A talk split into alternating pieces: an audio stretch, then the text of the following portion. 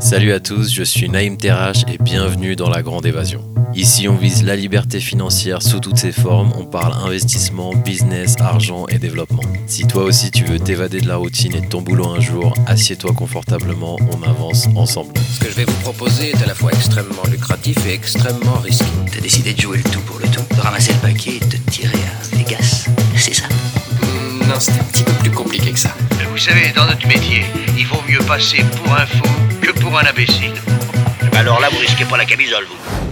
Bonjour à tous et bienvenue dans cet épisode de La Grande Évasion où j'ai des conversations sur des thèmes et des gens qui m'intéressent sur des sujets divers et variés comme entre autres business, argent et développement. Aujourd'hui j'ai le privilège d'accueillir Wari Dakli, un personnage haut en couleur qui a notamment transformé le paysage de la planification de la retraite en France, juste ça. On verra pourquoi ça a du sens de parler de sa retraite, même dans un podcast sur l'entrepreneuriat et la liberté financière. Avec une carrière dynamique qui a fait le pont entre les marchés financiers internationaux et le conseil en gestion de patrimoine, Wari a finalement trouvé sa voie et sa vocation dans la démystification de la retraite. Il a consacré sa vie à aider les autres à naviguer dans les eaux souvent troubles des pensions en optimisant les retraites et sécurisant l'avenir financier de ceux qui viennent le consulter. La Grande Évasion, c'est une newsletter d'une demi-page que j'envoie chaque vendredi pour partager les trucs les plus cools que j'ai trouvés, découverts ou commencé à expérimenter. Ça inclut souvent des articles, des livres, albums, gadgets qui me sont envoyés par mes amis et par des invités du podcast que je teste et que je vous partage. S'abonner à La Grande Évasion, c'est gratuit et le sera toujours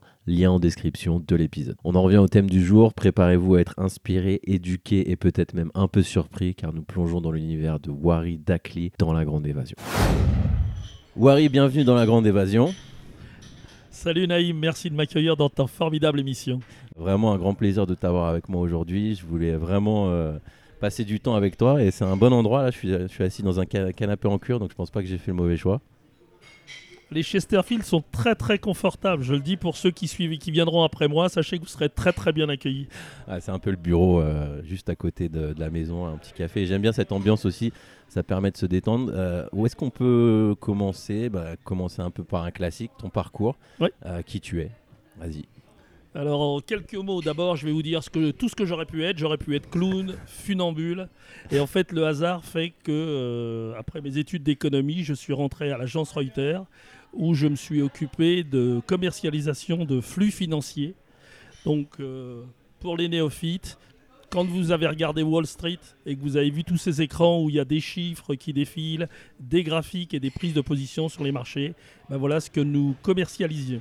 J'ai fait ça pendant 19 ans et ensuite j'ai repris mes études, j'ai fait un MBA au Pont et euh, un peu par le, euh, un très grand hasard, comme seule la vie peut nous emménager, ben, je me suis retrouvé en gestion de patrimoine. J'ai fait ça quelques temps et ensuite j'ai fait le choix de l'expertise très très pointue puisque j'ai restreint le spectre et que depuis 12 ans je ne m'occupe plus que de retraite. D'accord, les retraites. Alors on va y aller dans l'ordre. Euh, ça, c'est ce que tu fais maintenant. Oui. Mais alors, parle-nous un peu de ton expérience sur les marchés financiers, parce que je sais que, que tu en as une qui est Oui. assez solide, vu la durée déjà. Et, euh, et c'est un peu lié aussi à la grande évasion, parce qu'on parle beaucoup d'investissement, etc., etc. Donc, euh, parle-nous de ça un petit, un petit peu. Il y aurait tellement de choses à dire. En fait, euh, la première chose c'est de ne pas y aller si on ne sait pas nager. Ouais. Et la deuxième chose, c'est quand on y va, ne jamais débrancher le bon sens. Ouais. Ça, c'est les deux règles de base. Ensuite, évidemment, l'appétit vient en mangeant et la compétence, elle vient en forgeant. C'est-à-dire que plus je vais en faire et plus je vais apprendre des choses. Nous expérimentons une ère un peu particulière qui est l'ère de la complexité. Je pense que quelqu'un qui serait intéressé à la bourse dans les années 60, il aurait géré 3-4 paramètres et puis ça allait bien. Mhm. Euh, Aujourd'hui, vous pouvez parler à des gens qui gèrent 100, 150 paramètres pour un seul instrument financier. Quand tu parles de paramètres, pour ceux qui, qui- qui sont un peu néophytes, Si on prend un instrument financier, je sais pas, l'action IBM, l'action IBM par exemple, ou Ouais. Apple qui est à la mode, ben, Ouais. on pourrait mesurer plein de choses. d'accord. Euh, L'évolution de son cours, euh, l'épaisseur du spread, le carnet d'ordre, Ouais. euh, etc., etc. euh, sa résistance au stress, par exemple. Donc, il y a plein, plein, plein de choses. Mais je dis qu'au-delà de tous ces critères, qu'on maîtrise ou qu'on maîtrise pas, il y a un moment, il faut avoir le, le- le bon sens. Il y a des règles en bourse. La première qu'on m'a apprise et que j'adore, c'est nul n'est jamais mort d'avoir pris ses bénéfices. ça, c'est la première chose. Ça fait rire Naïm et je suis ravi parce que moi, ça m'avait fait pleurer de rire quand je l'ai entendu. C'est vrai qu'il y a une tendance, excuse-moi, je t'interromps. Oui, C'est vrai qu'il y a une tendance euh, à, aux émotions. Oui. On le voit aussi avec les cryptos, hein, par, Oui. euh, par dérivation. Et, euh, et, et- et- et c'est vrai que j'ai l'impression, hein, bon moi ça, me- ça me caractérise beaucoup, mais il y a une, une volonté de retourner un petit peu aux sources aujourd'hui et de simplifier l'investissement, notamment via l'investissement euh, sur les index funds, les ETF, etc. Euh, Qu'est-ce que toi tu préconises avec ton expérience aujourd'hui? Alors déjà, moi je dis toujours, si vous rencontrez quelqu'un qui vous préconise quelque chose, foutez-le dehors. Hmm. Ça, c'est la première chose. Ouais. Donner du conseil, ça, ça repose d'abord et essentiellement sur un audit. Si on prend trois personnes différentes, elles n'auront pas le même profil, les mêmes besoins, le même horizon, les mêmes moyens et surtout peut-être les mêmes préoccupations. Ouais, Quelqu'un qui me dirait, moi, je veux protéger mon épouse parce que je suis beaucoup plus âgé qu'elle, ou je veux préparer les études de mes enfants, ou je veux me préparer, euh, je veux me construire un patrimoine immobilier, déjà, on lui donne pas les mêmes conseils. Ouais, choses je pense que on peut, en fait, c'est un peu l'idée, c'est de comprendre que la seule façon d'être bien conseillé, c'est d'avoir quelqu'un qui vous fasse un costume sur mesure. La plupart du temps, vous avez des gens qui ont du prêt à porter, donc ils ont un costume du 52 et ils ont inventé un concept fabuleux que qui s'appelle la taille unique. C'est-à-dire qu'en gros, tu fais 1m80 et tu pèses 60 kg ou tu mesures 1m60 et tu fais 160 kg, bah c'est un- c'est une taille unique, le costume il tira. Ah, il tira euh, a fortiori quoi. Et donc, ça, c'est là où je parle de bon sens, c'est déjà de dire euh, pourquoi tu me préconises cela? Qu'est-ce Ouais. qui, qu'est-ce qui, dans ton conseil, justifie que j'aille plutôt vers cet instrument financier A versus B? La deuxième chose, moi, une question que je posais toujours aux gens quand on me proposait quelque chose, c'était de dire est-ce que tu as mangé, toi, dans le restaurant que tu me préconises? Tu vois, le truc que tu me dis de faire, là, t'y allais, toi, Ouais, ou voilà, t'y ouais. vas pas? Ça, j'adore cette, euh, ce, Bon. ce côté pragmatique. euh, voilà, on y le côté pragmatique. Et Ouais. puis, méfiez-vous aussi des modes. Par exemple, récemment, on m'a demandé ce que je pensais des NFT. Et j'ai eu la prudence de dire que je ne savais pas ce que c'était, que je Mhm. ne connaissais pas ces instruments-là. Et que donc, euh, méfiance à partir du moment où on ne maîtrise pas. Et il y a eu la même chose très récemment avec toutes les, tous les bitcoins Ouais. où c'est quelque chose qu'on ne maîtrise pas. Alors après coup, on peut toujours se dire, Ah, mais j'aurais dû y aller. Ouais, bien sûr. Mais euh, comment dire, les morgues, elles sont pleines de gens qui sont capables de vous, équipe- de vous expliquer l'arrivée du tiercé après le tiercé. Or, quand vous êtes en bourse, vous êtes euh, comme tout le monde, vous êtes là avec votre ticket avant la course. Ouais. Et donc, c'est pas du tout la même posture. Méfiez-vous de ceux qui vous expliquent qu'il a plu une fois qu'il a plu. Ouais, voilà, c'est c'est- bah, l'histoire, l'histoire, c'est toujours facile de la raconter à la fin. quoi. Absolument. Et puis, aujourd'hui, je pense, moi, je fais faire un petit conseil à l'attention des plus jeunes, euh, parce qu'il se trouve que j'ai des enfants et que certains de mes enfants me disent Ah oui, mais euh, là, ce qu'il faut faire, c'est des NFT. Ce qu'il faut faire, c'est que j'ai j'ai lu quelque part qu'on pouvait acheter un appartement sans jamais rien apporter et que bientôt je serai riche. Alors, euh, quelques, quelques évidences, je vais enfoncer des portes ouvertes. La première, euh, il n'y a pas de raccourci, parce que nous, on est la génération avant vous, on a cherché les raccourcis, ils n'existent pas. Ouais. Ça, c'est la première validé. La deuxième chose, c'est qu'à un moment donné, il y a un risque à prendre il faut l'assumer. Et la troisième chose, c'est qu'on ne gagne pas à tous les coups. C'est-à-dire que tu vas tenter euh, sept choses en bourse et puis euh, cinq fois ça va bien se passer, deux fois ça va pas bien se passer. Et ben c'est la vie qui est ainsi faite. Ouais. Voilà. On plaît pas toujours aux gens à qui on voudrait plaire. Et ben de la même façon en bourse, des fois on y croit et ça marche pas. Et puis des fois ça marche. Et, euh, et le dernier élément, c'est de pas penser qu'on est le plus mauvais parce qu'on s'est planté et de penser qu'on est le meilleur parce que ça a marché. Ouais, ouais, Parfois, parfois, ça marche par hasard. bien sûr. Il y a des idiots qui, il y a 20 ans, ont acheté Apple et aujourd'hui, ils ont raison. Ouais, ils ont raison. Mais ça fait pas d'eux des spécialistes de la bourse. bien sûr. Alors, expérience, euh, grosse expérience dans, donc, donc, sur, le, sur les marchés financiers. Et là, pont et chaussée euh, 2005, si je me trompe pas. Ouais, la meilleure chose que j'ai faite dans ma vie, j'ai repris mes études à 40 ans et je suis allé sur les bancs de l'École nationale des ponts et chaussées où j'ai fait un MBA. On était 57 dans la promo, 17 nationalités. D'accord. Et qu'est-ce qui, qu'est- qu'est-ce qui fait qu'à 40 ans, euh, après une expérience quand même solide dans, un, dans un- une industrie qui est encore plus solide, Oui. euh, qu'est-ce qui fait que tu fonces dans cette école-là qu'est-ce qu'elle fait cette école aussi Alors il y a deux choses. D'abord, j'ai- repris mes études parce que j'ai jamais considéré que j'étais un homme fini. Du coup, je considère qu'on peut toujours apprendre et qu'il se trouve que j'adore apprendre. La deuxième chose, c'est que quand je suis allé, euh, su- j'ai décidé de faire un billet, j'ai retenu quatre écoles. L'INSEAD, trop cher pour moi. Et ensuite, quatre écoles, HEC, ESSEC, ESCP et Pont et Chaussée. Et puis il se trouve que je suis allé à un petit déj organisé par HEC et chacun devait se présenter à son tour. Et euh, on était 100, 10, 10 personnes sur 10 tables. Et euh, moi j'ai dû passer 93 ou 94e. Et je vous assure que c'est vrai, tous ceux qui ont pris la parole avant moi, ils étaient tous directeurs de quelque chose. Ouais, Et ils avaient tous fait du sport et ils avaient tous toujours gagné quand ils ont fait du sport. Et quand moi j'ai pris le micro, je leur ai dit bah écoutez, j'ai l'impression que je suis pas vraiment à ma place. J'ai l'impression que je ne suis pas vraiment à ma place parce que d'abord je ne suis pas directeur.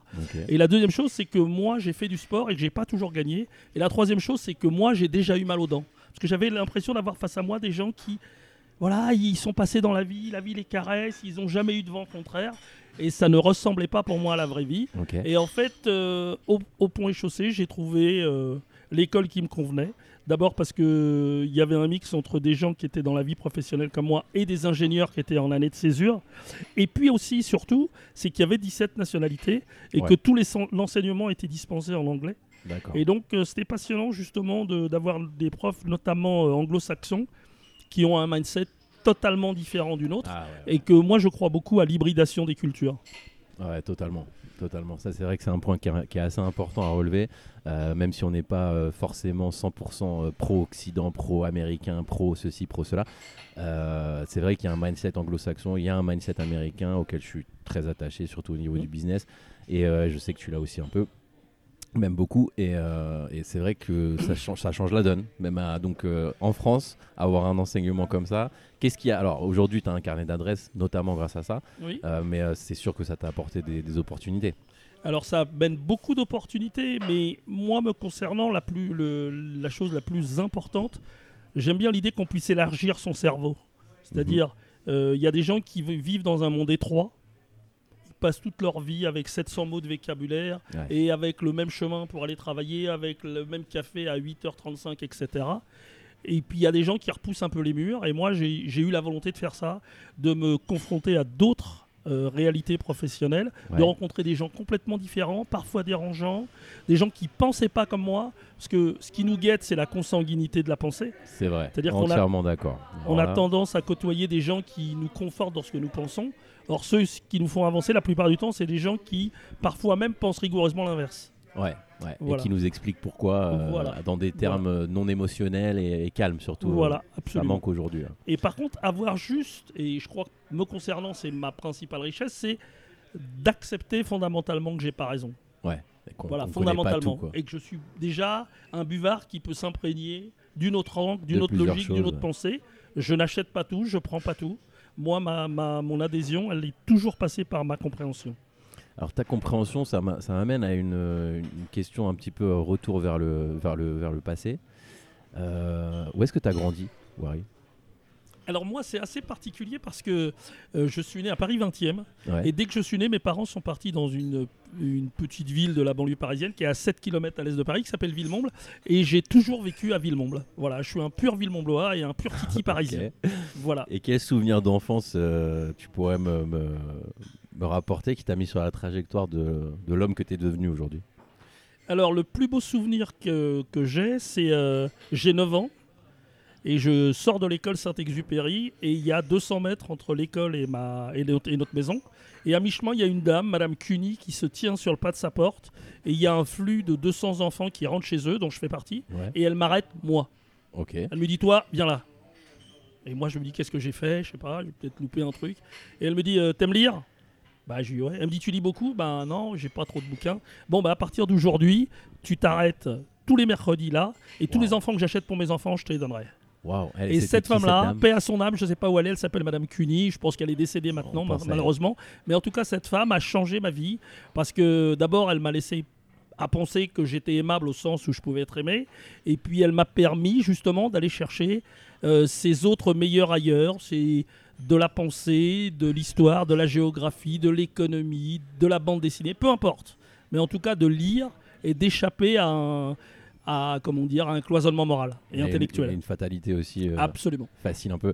Euh, ce que tu- cette histoire elle est super belle, elle me fait penser, je rebondis un peu à une, une phrase que j'aime beaucoup, c'est euh, ce que tu cherches te cherche aussi. Ouais. Est-ce que tu penses que elle t'a vu aussi?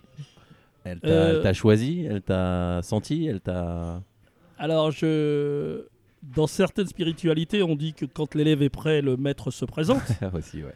Donc, euh, certainement qu'elle a vu d'une certaine façon que j'étais présent et réceptif, mais j'ai beaucoup d'humilité par rapport à ça. Euh, le fait est que là, ça a été euh, un bon speed dating. Elle m'a trouvé, je l'ai trouvé, on a développé une relation symbiotique. Je pense qu'elle était très contente d'aider un gamin comme moi, et moi, je suis très content qu'elle m'ait aidé. Donc, chacun y a trouvé son compte. Magnifique, très belle histoire. Donc on revient à un pont et chaussée. Oui. Tu obtiens ton MBA. Oui. Et qu'est-ce qui se passe après? Euh, après, par le plus grand des hasards, il faudra qu'on fasse une émission là-dessus, mais euh, je rencontre une, une- une femme qui me dit euh, Je fais de la gestion de patrimoine. Et elle me demande ce qu'est. ah, Je lui dis Mais je connais pas du tout ce métier. Elle me dit À ton avis, qu'est-ce que ça peut être? Et je lui explique pendant 5 minutes ce que je crois que la gestion de patrimoine est. Et elle me dit ben, Viens lundi, mon patron il recrute, il a besoin de gens comme toi. Comme ça, on est en Comme quelle ça. année là? Là, on est exactement en 2011. 2011. Ok, d'accord. Alors vas-y. Voilà. Euh, tu pousses la porte de euh, cette boîte là. voilà, de ce cabinet et j'apprends au pas de charge la gestion de patrimoine et je trouve ça fabuleux parce que je découvre un monde là encore euh, qui est un peu dans le prolongement quand même de, de certains réflexes qu'on a sur les marchés financiers. Ce que j'allais dire. ouais, je pense. Par exemple, de, de comprendre le profil de la personne qui est face à nous, de comprendre quels sont ses moyens, ses objectifs, ses préoccupations, ses peurs, ses réticences. Et justement, cet audit personnalisé qu'on produisait, euh, moi je le trouvais d'abord extrêmement utile et c'est passionnant de rencontrer des gens. Ce qui était fabuleux dans ce métier, c'était de rencontrer euh, le dentiste, le médecin, le chirurgien pour les professions médicales, mais aussi euh, l'avocat, le chef d'entreprise, le commerçant, l'artisan, le cadre supérieur, l'expatrié. Et donc tous ces gens-là avaient évidemment des problématiques et des, et des attentes complètement différentes. Et euh, je dis toujours que dans ce métier-là, euh, il n'y a aucun jour qui ressemble à un autre. Ouais, c'est ça aussi qui t'a Oui. attiré dans, ce- Oui. dans cette histoire-là. Oui, ça nourrit beaucoup, absolument. Et euh, alors, tu vas me donner ton point de vue puisque tu as été vraiment confronté à ça directement. J'ai l'impression, moi, personnellement, plus je m'intéresse au monde de la finance, au monde de l'économie, etc., que euh, moi, je viens de la classe moyenne. Donc, j'ai euh, j'ai toujours vu que, euh, j'ai toujours pensé que les gens qui gagnaient beaucoup d'argent euh, étaient éduqués financièrement. Est-ce que toi, tu as pu constater que c'était ça le cas ou alors pas du tout? Parce que Alors, je plus nuance- j'avance, plus je vois que c'est le contraire. en fait. Oui, mais moi je nuancerais. En fait, je parlerais plutôt de gens qui ont toujours eu de l'argent et des gens qui viennent d'avoir de l'argent. Ouais. Donc, euh, quand vous êtes euh, un héritier culturel au sens où vos parents, vos grands-parents, vos arrière-grands-parents ont toujours eu des pratiques, des réflexes, des attitudes de prise de risque, d'investissement, de suivi de cet, ins- de cet investissement, eh ben vous allez l'acquérir par capillarité. En ne rien faisant, vous allez Ouais. entendre vos parents parler, par exemple, de- des trois appartes qu'ils ont et du rendement que cet appartement a et de la nécessité de l'entretenir, de bien choisir son locataire, de chérir son locataire, etc. Si vous ne l'avez pas de façon native, eh ben, il va falloir que vous le fabriquiez. Ouais. Et là, il s'agit d'avoir les bons réflexes. Qui sont, par, euh, si tu Ben là encore, par exemple, j'ai un ami qui, euh, et c'est une histoire vraie, ça va vous faire mourir de rire, qui achète dans le cadre d'un dispositif défiscalisant un studio à Bruges. Et lui, il est persuadé que Bruges, c'est le Bruges en Des Belgique, chocolats, ouais. d'accord Et en fait, c'est à Bruges, dans le 33 en Gironde. Ok. Voilà. Et, et en fait, vous allez me dire que c'est pas possible. Bah si, parce qu'en fait, il n'est jamais allé voir le bien qu'il avait Wow. acheté et que même rétrospectivement, la personne qui le lui a proposé a fait en sorte qu'il n'y aille jamais en lui disant je m'occupe de tout. Vous, la seule chose qui vous intéresse, c'est la partie défiscalisante et puis le rendement que vous aurez et puis la façon de sortir de ce dispositif. Wow. Alors, ça, ça fait bondir certains, mais d'autres pourraient aujourd'hui toujours en- et encore acheter un bien sans ne l'avoir jamais vu. Oui, oui, ça se fait beaucoup. Ouais, c'est C'est vrai. beaucoup. C'est-à-dire qu'en gros, on vous dit, bah, vous achetez un, vous achetez un lot, mais en fait, vous achetez pas un lot, vous achetez un ticket de loterie. Ouais, c'est un Et à la loterie, on gagne pas toujours. Ah ouais, tu, tu penses que c'est aussi risqué que ça? Donc par Bah, exemple pour l'immobilier, tu dirais d'aller euh, Pour l'immobilier, déjà, on va, on va se dire les choses clairement. Quand vous achetez un bien défiscalisé, le but, c'est de défiscaliser, justement. Mhm. Et la défiscalisation, c'est une certaine part de vos impôts que vous ne paierez pas. Donc, imaginons que ça représente, par exemple, 5000 euros d'impôts que vous ne payez pas sur 9 ans, sur 10 ans, sur 12 ans. Prenons 10 ans pour la simplicité de l'exemple. C'est 50 000 euros que vous, allez, vous aurez économisé au Ouais. bout des 10 ans. Ok. Eh bien, ce qui va se passer, c'est qu'en fait, le prix que vous, que vous allez payer sur le bien, ça sera le prix du bien plus une partie de ces 50 000. D'accord, ouais. Donc le bien, il vaut peut-être 180 000 euros et vous allez le payer 240. Waouh. Et il y a un autre pari aussi, c'est que vous, euh, ce qu'on vous vend, c'est que euh, vous, allez devoir, vous allez certainement voir l'appartement dont vous avez fait l'acquisition se valoriser dans le temps. Donc, ce que vous payez 180 000 ou 200 000 euros aujourd'hui est censé valoir Ouais, 250, 270, 300 dans 10 ans. Bah ça, ça relève du pari pascalien. Carrément Bah, vous n'en savez rien. Oui, non, mais bon, on dit toujours que l'immobilier c'est la pierre, c'est l'immobilier ça augmentera toujours, etc. C'est un peu les vérités qu'on entend partout. Alors, c'est justement ça. C'est, euh, moi, je vais vous dire, ça dépend à quel moment vous rentrez dans le cycle. Ouais. Si vous rentrez dans les années 90, au moment où l'immobilier est le plus cher, et que à ce moment-là, l'immobilier chute un peu parce que les taux remontent très très vite, eh bien donc vous allez payer quelque chose très très cher, et il n'est pas sûr que 10 ans plus cher, il, vous gagnez beaucoup d'argent. À l'inverse, si vous achetez euh, la rumeur et que vous revendez la nouvelle, Ah. c'est-à-dire que vous rentrez au bon moment dans le cycle et que derrière vous avez euh, non pas les 30 mais les 10 glorieuses, bien donc là vous allez avoir un effet euh, spéculatif à la hausse qui sera en votre faveur. Mais ce que je veux dire, c'est qu'il y a toujours une part de choses qu'on ne maîtrise pas. Voilà, Ouais. je préfère quelqu'un qui me dit je maîtrise pas tout, mais j'y vais parce que parce que dans 70% des cas, voilà, les gens ont euh, une- un gain de 10, 20, 30%, Mhm. plutôt que quelqu'un qui me dit je suis sûr de doubler ma mise. Ouais, non. Voilà. Donc, y aller doucement, savoir pourquoi on le fait. Euh, moi, j'aime bien une idée, par exemple, c'est quand on achète de l'immobilier, la certitude qu'on a, c'est que quoi qu'il nous arrive demain, on aura un toit sur la tête. Bon, ça c'est vrai. Donc, ça, c'est inattaquable. Ouais. Ça, ça a une valeur. Ok. Mais être persuadé que ce bien va s'envoler, moi, je sais pas, à Paris, actuellement, les prix sont en train de redescendre. Pas parce qu'il n'y a pas de demande, il y a une demande énorme. Mais aujourd'hui, vous avez un dossier sur d'autres crédits qui est refusé par la banque. Ouais. Et donc, là, vous avez un marché assez particulier. Vous avez une demande très forte, des prix très élevés, et la moitié des gens qui ne peuvent pas acheter. Ouais, l'accès, euh, l'accès au crédit qui est, euh, qui est pas une nouveauté malheureusement. Avec le fameux taux d'usure qui fait que la banque, aujourd'hui, elle n'a pas envie de vous prêter parce que, en gros, elle va beaucoup travailler, elle estime qu'elle ne gagne pas assez pour le travail qu'elle va produire. Incroyable. C'est, Voilà. lunaire quand même quand on voit le- Voilà. la place qu'a pris euh, les banques qui sont à la base. Le système bancaire est toujours là pour, pour faciliter le commerce, pour faciliter la, Mettre de l'huile dans les échanges. rouages. Voilà, exactement. Euh, Alors, est-ce que tu va- penses que les banques ont perdu un peu leur, euh, cet état-là maintenant? Non, moi je connais pas mal de banquiers, ils veulent tous faire des affaires, mais euh, le banquier, vous savez, il y a une phrase de, Pi- de Pierre Perret que j'aime beaucoup, c'est euh, c'est quand vous verrez ce que votre banquier a dans la culotte que vous comprendrez qu'il n'en veut qu'à votre argent. Ouais. Le banquier, il est là pour produire de la performance et lui, par contre, il doit la produire de façon certaine. Donc, par exemple, à chaque fois qu'un banquier s'engage à vos côtés, il y a la fameuse technique du three-way out. Ouais. Lui, il faut qu'il ait trois manières différentes de récupérer ce qu'il vous a confié. Alors vas-y, euh, explique-nous parce que je la connais pas cette règle. C'est, euh, c'est un truc que j'ai jamais entendu et euh, j'aimerais bien en savoir plus et je suis Bah, sûr que ceux exemple, qui nous écoutent euh, dans aussi. un investissement classique, ce que va faire le banquier, il va vous demander une hypothèque de premier rang. Ouais. Parfois, il va vous demander de nantir. Alors Tout ça, le nantissement, c'est le fait que vous allez bloquer quelque chose que le banquier pourra préempter si vous ne remboursez pas comme vous vous êtes engagé à le faire. Donc, toutes ces techniques. Ensuite, vous avez les garanties Ouais. qu'on peut vous demander, par exemple sous forme d'apport, etc. Ouais, les apports, les euh, quand tu te quand tu quand tu te portes garant, quand tu fais tous ces trucs là. Par exemple, dans certains cas, on va vous demander d'avoir ce qu'on appelle du love money, c'est-à-dire de l'argent qui vous a- va vous être amené par vos proches, Mhm. Parce qu'on estime que ce que vous demandez en matière de prêt C'est trop. est trop et que les garanties que vous présentez ne sont pas suffisantes, que vous représentez un risque. Mhm. Donc en gros, j'ai besoin de 100 000, eh bien le banquier va me dire, il faut que tu me ramènes 20 ou 30 000. Ouais. Voilà. D'ailleurs, il y a une mesure de ça qu'on appelle la WAC, la Weighted Average Cost of Capital. Ok. C'est une façon de calculer combien votre investissement vous a coûté. Souvent, les gens vous disent Ah oui, euh, j'ai emprunté 100 000 à 3 Oui, mais les 20% que ton associé t'a prêté, lui, il t'a dit il faut que tu me donnes 25% D'accord. Ouais. Donc, on fait une moyenne du coût de chaque partie qui est prêtée et on obtient cette fameuse WAC. C'est le WAC, c'est ça. W-A-C-C du coup. Absolument. Ok. Weighted Average of Cost of Capital. Ok, je regarderai ça. Voilà. Ok, donc euh, tu deviens bah, quasiment un expert, tu vas faire le modeste, mais je pense que c'est ça, en gestion de patrimoine. J'ai une question sur ça. Oui. Le, le, un petit peu le leitmotiv, de, entre autres, de la grande évasion, c'est euh, s'émanciper des gestionnaires de patrimoine et de leurs euh, pourcentages qui sont démesurés. euh, pour, pour prendre, prendre le, pilotage soi-même de, de- de- sa vie financière. Oui.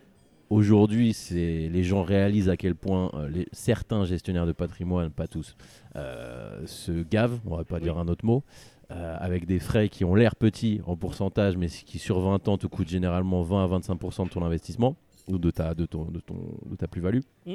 Qu'est-ce, que, qu'est-ce qui fait aujourd'hui que, que ça a changé? Bon, Internet, bien sûr, a une grosse, euh, une grosse réponse. Mais selon toi, qu'est-ce, qui, qu'est-ce qu'on pourrait fa- mieux faire aujourd'hui? Alors déjà, moi, Naïm, j'ai pas tout à fait la même, le même regard que toi. Ok. Euh, moi, j'aime bien la notion d'implication de gestion. C'est-à-dire, en gros, Naïm, il y a deux cas. C'est est-ce que toi, tu veux me déléguer totalement la gestion de tes- Mhm. ton capital? Et là, donc, je fais un vrai boulot, puisque je vais gérer ta fortune. Ouais. Et que c'est un travail. C'est un travail, mais alors j'ai, une petite objection, Oui. je te laisse finir après. Oui. Comment te. que- je parle pas de tous, bien sûr, mais on est quand même d'accord sur ça. Les, les gestionnaires de patrimoine, euh, donc les gestionnaires de fonds actifs, donc Mm. qui travaillent, comme, tu, comme Mm. tu, tu viens de le dire, ne battent généralement jamais le marché. Le marché qui est donc l'indice du marché CAC 40, euh, SP500, Alors, etc. C'est justement là où je voulais en venir. La vraie question pour moi, c'est est-ce que tu as face à toi quelqu'un qui t'apporte du conseil? Est-ce que tu as quelqu'un qui va peut-être se remettre en cause régulièrement et qui chaque année va te dire bah écoute, l'an dernier on a fait ci, mais actuellement il y a peut-être une autre classe d'actifs qui est un peu plus performante et est-ce que ça t'intéresse d'y aller? Autrement dit, il va t'apporter de la formation, il va être proactif, il va t'aider pour tes impôts, ça va devenir un partenaire financier qui, ok, il va pas toujours battre le marché, mais par exemple, moi, il y a une mesure que j'aimais bien, c'est si le marché il dégringole de 20% et que toi, tu ne perds que 5%, c'est aussi peut-être parce que ton gestionnaire de patrimoine, à un moment donné, il a accepté de ne pas prendre 22% là où le marché en faisait, Ouais. en faisait 20. Mais par contre, il a pris des instruments qui, justement, ne t'exposaient pas en cas de... Moi, il y a un exemple que je donne toujours. Si on pouvait aujourd'hui avoir une, mach- une machine qui nous permette de retourner dans le passé et qu'on revenait à 2018, Ouais. Combien de personnes pouvaient imaginer que l'économie mondiale serait bloquée pendant deux ans? Qui? Personne. Donc voilà. Du coup, c'est important aussi de mesurer la résistance de ton portefeuille à des événements euh, qu'on ne peut absolument pas prévoir. Et moi, je pense que dans les événements qu'on ne peut pas prévoir, c'est l'évolution du temps de cette planète, c'est-à-dire les fameux 3-4 degrés qu'on est en train de prendre et les conséquences que ça va avoir. Sur On le- les- on les- ça va avoir une incidence sur l'économie. Tu parles façon. sur le, sur le temps de nos vies à nous, ou alors tu parles vraiment plus sur Alors, plusieurs générations? Déjà, je pense que nous, on connaîtra des impacts et on les connaît déjà, Ouais. mais pour nos enfants, ça sera bien pire. Voilà. Est-ce que, tu, euh, est-ce, que, est-ce que tu connais le, le portefeuille euh, All Weather de euh, Ray Dalio? Ça te parle ou pas? Non, du tout. C'est, euh, Je pense que ça va te revenir quand je vais te le dire. C'est une façon de. Donc, Ray Dalio, économiste euh, quand même connu, euh, qui, euh, qui préconise un portefeuille qui peut résister à toutes les à tout généralement l'inflation à tout la récession etc donc il y a genre 25% en or Mm. euh, 25% en cash Mm. 25% en commodities et Mm. 25% en, Voilà. obligations actions Alors là, on tombe sur un- une idée de base quand on veut entrer en bourse, c'est déjà de ne pas mettre tous ses œufs dans le même panier. Ouais. Donc de diversifier ses investissements. Souvent, là, notamment dans, notre, dans, la, dans, la, dans la génération de nos enfants, ils ont une appétence naturelle pour la techno. pour ouais et pour le risque Et donc, ils vont aller là-dessus. Alors, évidemment que c'est intéressant parce que si on est derrière Apple, si on est derrière Tesla, bah, ça va bien, mais il faut savoir que le VMH est extrêmement performant aussi. Mhm. Et pourtant, c'est pas du tout le même secteur. Ouais. Si je mets tous mes œufs dans le secteur de la techno et que demain, pour une raison X, il y a un problème spécifique qui fait qu'on va être défiant à l'égard de la technologie, ouais eh bien, je risque de perdre une part significative. Par contre, si j'ai fait des arbitrages intelligents où j'ai, par exemple, pas plus de 10% dans chaque poche d'actifs, eh ben, en général, ce qu'on constate, c'est que quand les, les- les matières premières montent, eh ben, ça va parfois faire baisser les actions. Et quand les actions vont baisser, les obligations vont remonter. ouais Donc si je suis présent dans toutes les classes d'actifs, ce que je perds du- du- du- d'une main, je peux le regagner de l'autre. Et donc j'ai une exposition au risque moins élevée. Donc du coup, pour en revenir aux gestionnaires de patrimoine, moi je suis contre ceux qui ont des rentes de situation et qui gagnent beaucoup d'argent en ne faisant rien. Par contre, j'ai tout le respect pour des gens qui travaillent authentiquement, qui suivent leurs clients, qui les conseillent. Vous savez, dans la vie d'un client, il y a plein d'événements qui font que même les préoccupations du- d'hier de ce même client ont totalement changé. ouais J'ai plus d'enfants à la maison. Ouais, tout change J'ai payé toutes les études de mes enfants, ils vivent à l'étranger, etc. bah, euh, c'est déjà plus une, une préoccupation. Ouais. ça l'était pendant les dix dernières années, mais ça ne l'est plus. D'accord. Euh, un cas qu'on rencontre souvent, monsieur a 15 ans de plus que madame. Mhm. Bah, la plupart du temps, quand vous avez cette représentation-là, bah, ce qui se passe, c'est que souvent, 90% des revenus de ce ménage-là, c'est monsieur qui les génère. Mhm. Bon, bah, la prospective fait qu'il y a 99% de chances pour que monsieur décède avant madame, Bien sûr. d'accord? Surtout que l'espérance des vies de- des femmes est plus longue, hein, 88 ans pour une femme, 82 ans pour un Mhm. homme. Eh bien, c'est peut-être un peu pertinent pour monsieur d'anticiper sa disparition avant celle de son épouse, dans le- encore une fois, dans l'ordre naturel des choses, Mhm. et puis de faire en sorte qu'elle soit couverte, et que s'il y a par exemple encore beaucoup de, de, de prêts immobiliers qui sont en cours, d'avoir des garanties face à cela pour pas que madame soit obligée de se débarrasser d'un pan significatif de ce patrimoine. Ok, d'accord. Voilà, donc il y a des problématiques de protection, d'anticipation, Mhm. et je, moi je crois, euh, j'ai vu des gestionnaires de patrimoine qui étaient des gens très très pointus, précis, qui connaissaient chacun de leurs clients, qui connaissaient même le nom du chien, qui prenaient des nouvelles, qui envoyaient des cartes pour les anniversaires, Ouais, ouais, ouais. et qui euh, savaient que par exemple quand le petit dernier avait fini ses études, et d'autres qui vous traitent comme un numéro de sécu. Bon, bah, évidemment, c'est à vous de choisir le bon partenaire. Mais moi, je crois à la qualité du travail. Et puis après, il y a aussi la notion de ce que j'appelais moi le trompe-l'œil. C'est que euh, votre client, quand il perd 5%, il vous appelle tous les jours. Ouais. Mais quand il gagne 10%, il vous appelle jamais. Tout va bien, ouais, bien sûr. Voilà. Et donc. Moi, je présentais toujours une synthèse sous forme de moyenne. C'est OK, peut-être sur les six derniers mois, tu as perdu 4%, mais ça fait 12 ans qu'on est ensemble. Et sur les 12 ans, tu as multiplié par deux. Ouais. Donc, OK, oui, tu as raison. Là, on a perdu 4%. Par contre, le marché, il a perdu 10. Ouais, voilà. Donc, euh, toujours euh, voir, voir tout dans une perspective de. Voilà. voilà. Et puis, surtout, au-delà de tout, c'est pas le, le gestionnaire de, de patrimoine qui fait la loi. Ce que je crois, c'est que c'est à vous de décider ce qui est bon pour vous. Ouais, faut savoir ce qu'on veut aussi. Voilà, C'est donc important. si vous ne savez pas ce que vous voulez, c'est pas à votre gestionnaire de patrimoine de le savoir. Mais par contre, si vous avez un objectif de dire je veux avoir euh, 200 000 euros dans 10 ans de côté pour pouvoir aider mon, mon enfant dans sa première acquisition, bah, quand vous les avez, vous les avez.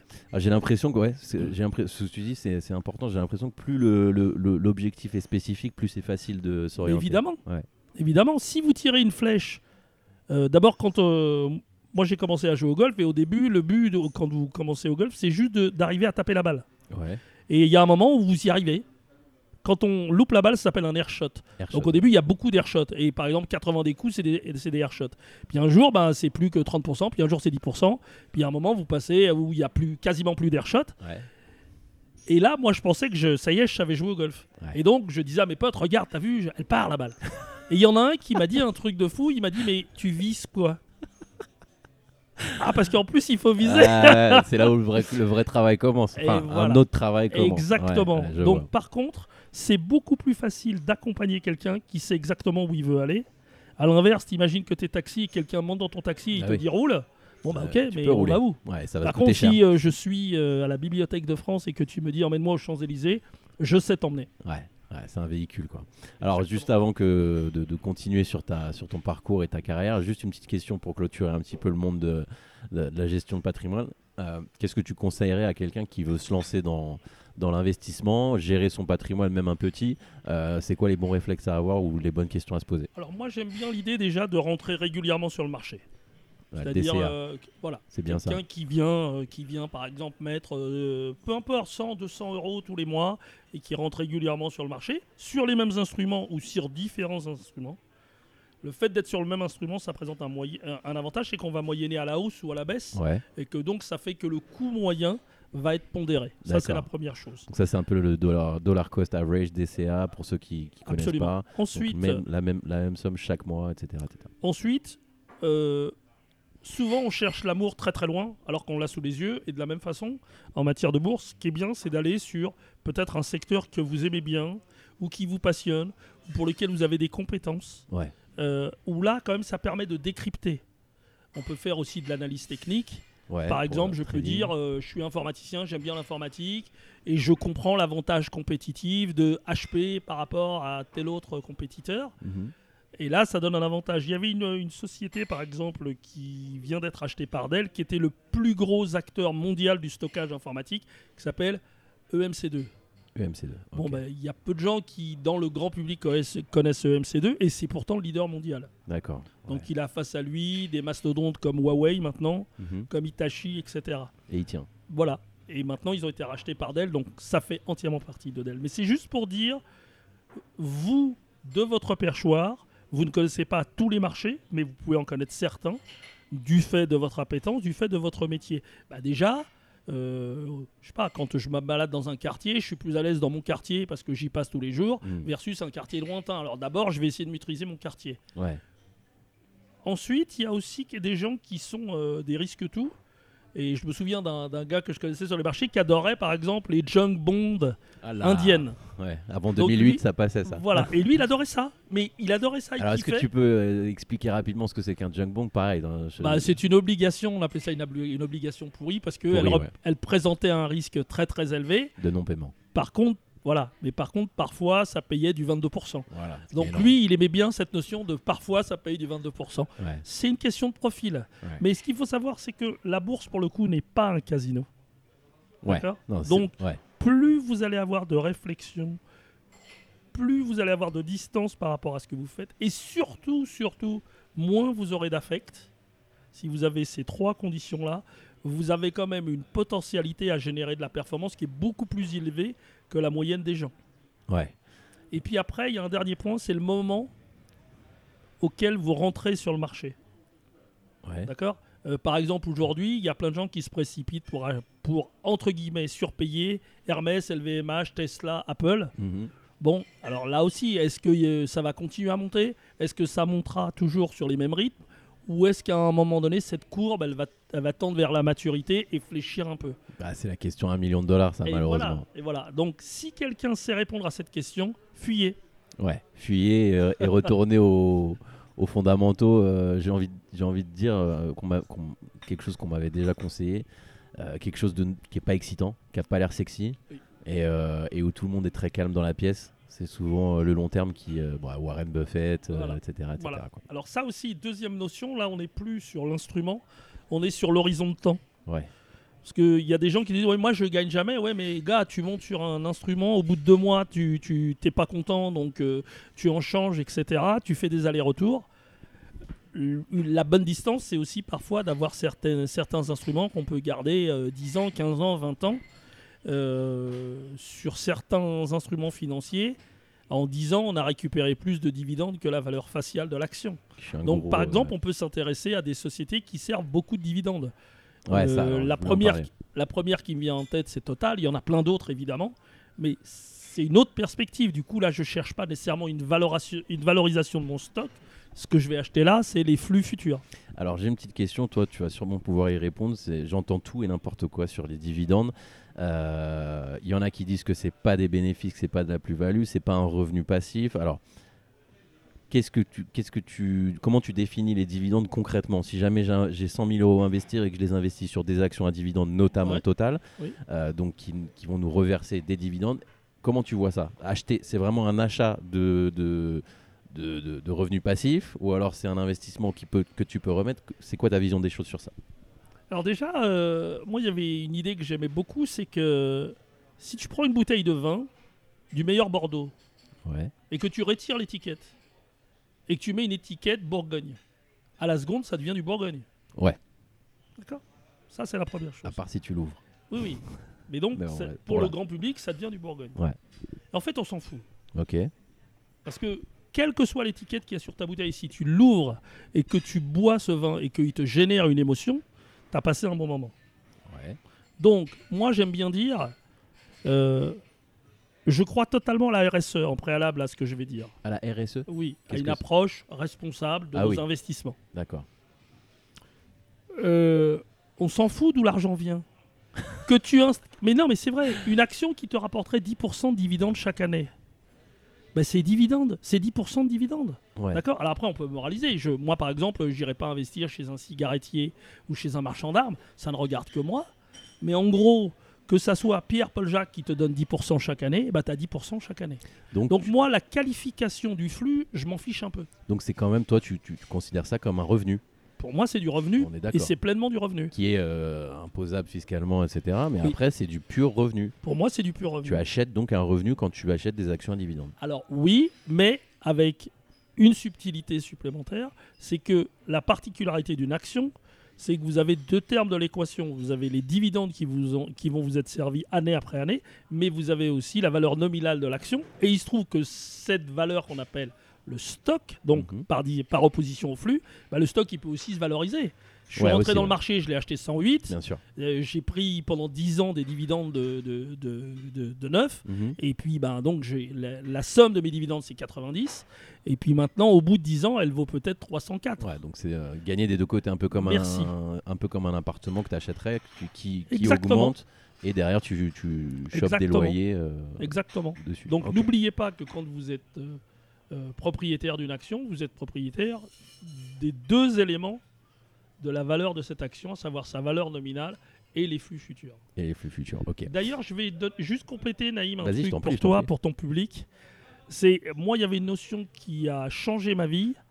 C'est qu'on me demandait d'apprécier des boîtes Ouais. et j'avais tout faux. Je disais, moi, j'irais sur, ce- sur la A et pas sur la C et peut-être un peu sur la, sur la A. Et on m'a on m'a démontré de façon très intéressante que la A était la plus intéressante parce qu'il y avait une nouvelle approche que moi j'adore qui s'appelle la prédictibilité des flux financiers futurs. C'est-à-dire qu'en gros, euh, si on revenait en 1900, tu avais un leader mondial de la fabrique de fouets de diligence. Ouais. Bon, ce gars-là, pendant les 70 dernières années, il a généré des dividendes fabuleux parce que tout le monde avait besoin de sa diligence et donc d'un fouet pour sa diligence. Mhm.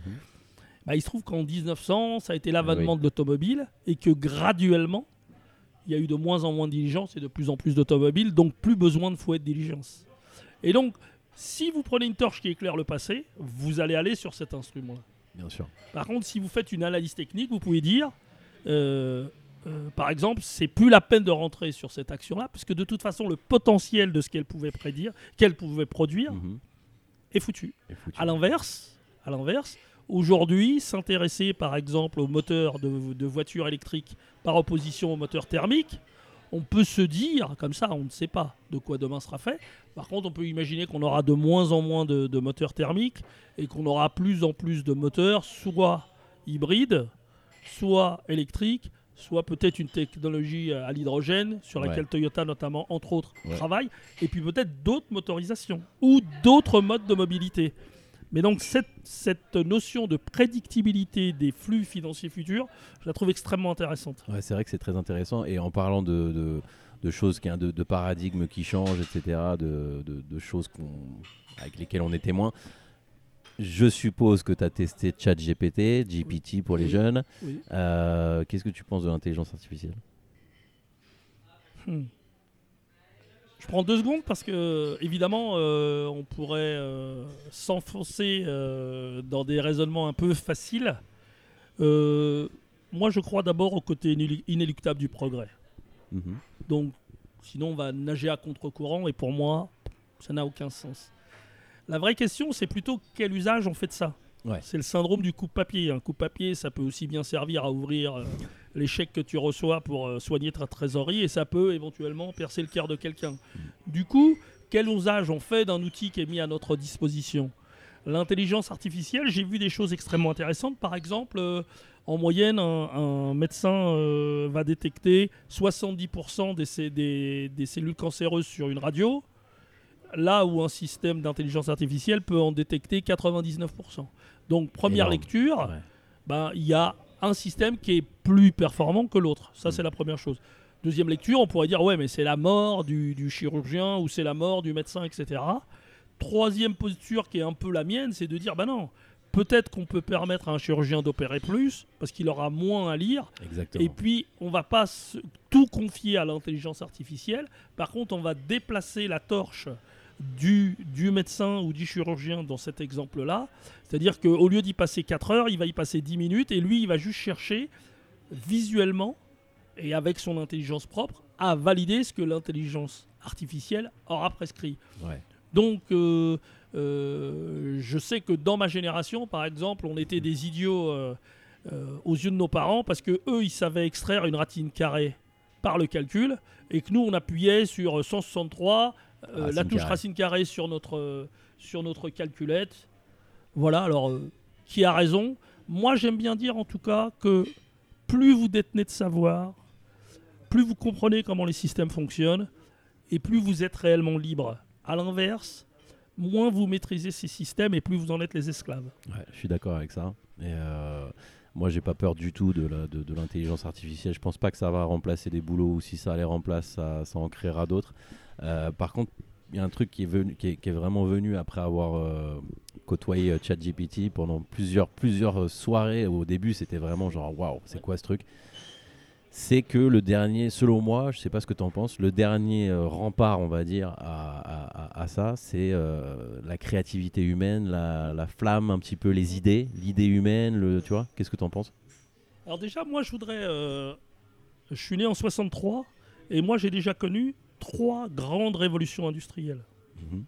Moi, je suis arrivé dans l'entreprise, dans le monde de l'entreprise, au moment où arrivait le micro-ordinateur. D'accord? Donc ça, c'est une première révolution. révolution. On passe d'une façon de travailler à une façon complètement nouvelle. Et puis, euh, à partir de 98, on a eu Internet. Énorme révolution. Ah bah, Des Toujours choses- pas fini, hein, je pense. hein. Des- non, mais des choses qui nous paraissent totalement évidentes aujourd'hui, dont on ne peut déjà plus se passer. Ça veut dire qu'il y a eu un effet de cliquet. Exact. Et pour autant, on a vécu. Moi, j'ai vécu, j'ai vécu plus longtemps sans Internet qu'avec Internet. Ouais, c'est ça qui est dingue. ouais, c'est Voilà. Et là, il y en a une troisième avec l'intelligence artificielle. Et alors, ça passe crème. Mais Naïm, on va s'arrêter dessus trois secondes. Le rythme des révolutions s'accélère. Ah ouais, ouais. C'est Si on regarde, euh, par exemple, euh, l'imprimerie avec Gutenberg, euh, la révolution industrielle en Angleterre avec la machine Mhm. à vapeur, et puis ce qu'on voit arriver maintenant, on peut déjà constater quelque incroyable. chose, c'est l'accélération du rythme de technologies totalement disruptives. Bah, le, nombre donc- de- de- d'utilisateurs de, ChatGPT a été atteint. Le million d'utilisateurs a été euh, atteint, je crois, en deux ou trois jours. Oui. Alors, pour répondre maintenant à ta question, moi je crois à une approche darwiniste. C'est-à-dire, en gros, qui va survivre? Survivront ceux qui vont s'adapter. Ouais. ouais. D'accord Donc, euh, est-ce que c'est pertinent de se poser la question de savoir si c'est bien ou pas bien? Ça n'a pas tellement de sens. On peut, si on a du temps, on peut y consacrer de la réflexion. Bien sûr.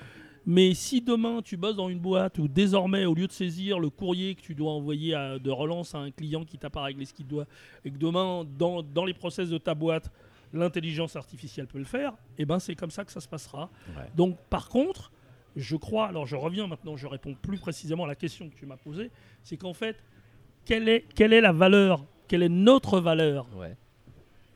dans la, quelle est notre part dans la création de valeur dans le monde de demain? C'est notre créativité, c'est notre intelligence, c'est notre capacité à rester critique, et c'est peut-être aussi et avant tout notre capacité à envisager et à créer les usages de demain. Ouais, alors ça, comment tu le cultives, ça, selon toi? Eh ben, c'est marrant parce qu'avant qu'on démarre cette émission avec Naïm, on parlait de, de, de la créativité des enfants et du fait que les adultes ne jouent plus. Euh, J'aime bien aussi une phrase de Jacques Brel qui dit Il eût fallu bien du talent pour être vieux sans être adulte. Ouais.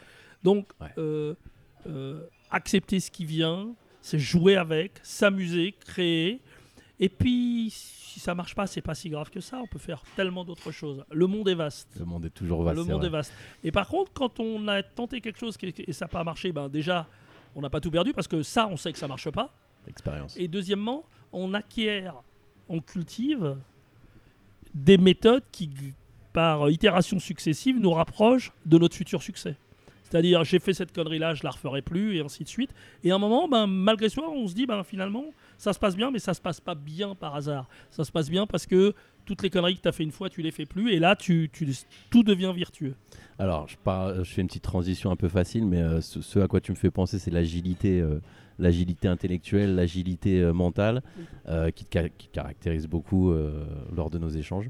Alors, parle-nous de Agile Retraite. Quelle transition Non, je savais que tu allais apprécier. Je- Alors- au début, t'as pas vu où je voulais en venir, puis là, j'ai vu en- dans tes yeux la flamme. En anglais, il y a deux types d'agilité. Il y a agility pour l'agilité physique, le singe qui saute dans un arbre et qui en deux secondes va se retrouver Mhm. en haut de l'arbre.